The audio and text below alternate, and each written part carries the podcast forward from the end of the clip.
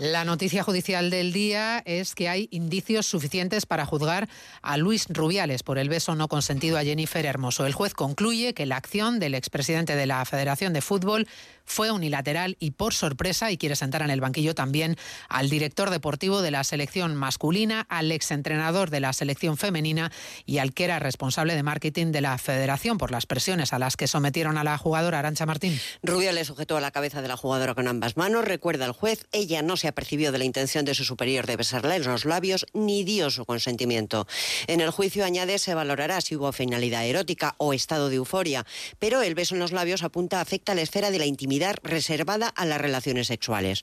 En el auto no se especifican, no obstante, los delitos por los que se propone juzgar al expresidente de la Federación de Fútbol. Se le investigaba, recordemos, por agresión sexual y por coacciones. Deja en manos de las acusaciones el juez esa concreción. Sí relata que Jenny Hermoso trató inicialmente de restar importancia a lo ocurrido, pero que con el paso de las horas, la euforia del triunfo en el Mundial fue dando paso al malestar. Las presiones de Rubiales y su entorno para que dijese que había sido consentido contribuyeron a ello.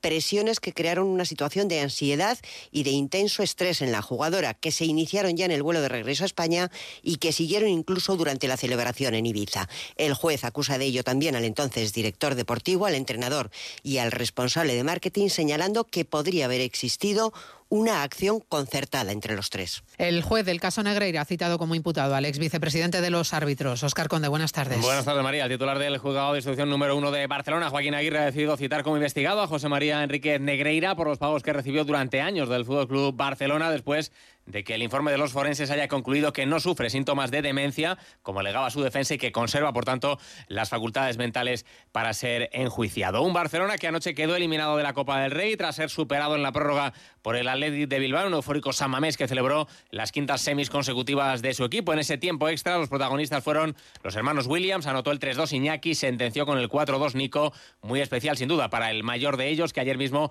había llegado a Bilbao por la mañana tras la eliminación de Ghana en la Copa África, largo viaje desde Costa de Marfil, con parada en París para pocas horas después meter al Atlético en semifinales. Iñaki Williams. Una locura, la verdad, estoy reventado. Me gustaría irme con los compañeros a echar un par de cervezas, pero la verdad que estoy reventado, voy a ir a casa.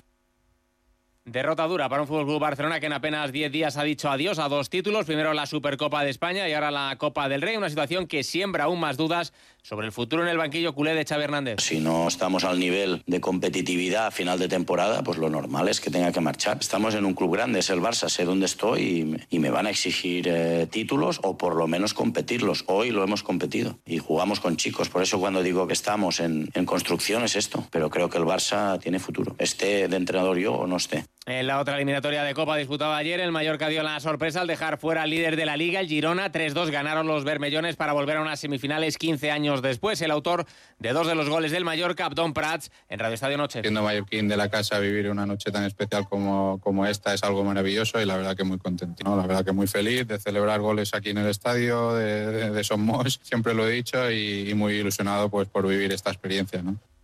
Esos cuartos de final de la Copa del Rey se completan hoy con el partido que enfrentan el Metropolitano, Atlético de Madrid y Sevilla a partir de las 9 de la noche. Azpilicueta y Lemar son las únicas bajas en un equipo rojiblanco que recupera a Reinildo. Buenas noticias también para los hispalenses con el regreso al equipo de Nailan, Acuña y Eric Lamela. En los banquillos, dos viejos conocidos como Simeone y Quique Sánchez Flores. Es un partido muy emocionante, un rival que está muy crecido, dos entrenadores que nos hemos enfrentado mucho también, que nos conocemos bien. Nadie va a sorprender a nadie, ellos van a seguir manteniendo su bloque, van a seguir jugando igual, pese a que la necesidad se junta en este partido y tenemos la misma, pasar, las necesidades de la temporada en general son muy, muy, muy diferentes. Un Atlético de Madrid que espera hoy cerrar el fichaje del joven centrocampista del Lamberes Vermeeren. El belga ha llegado ya esta mañana a la capital. Además, en la Liga de Campeones Femenina, el Real Madrid suma ayer una nueva derrota. Cayó 2-1 ante el Chelsea. Hoy el Barça recibe al Eintracht de Frankfurt. En baloncesto Euroliga, cita para el Real Madrid que se mide al Olympiacos griego. Y en el Open de Australia de tenis tenemos ya servida la final femenina. La van a disputar la rusa Sabalenka y la china Zeng.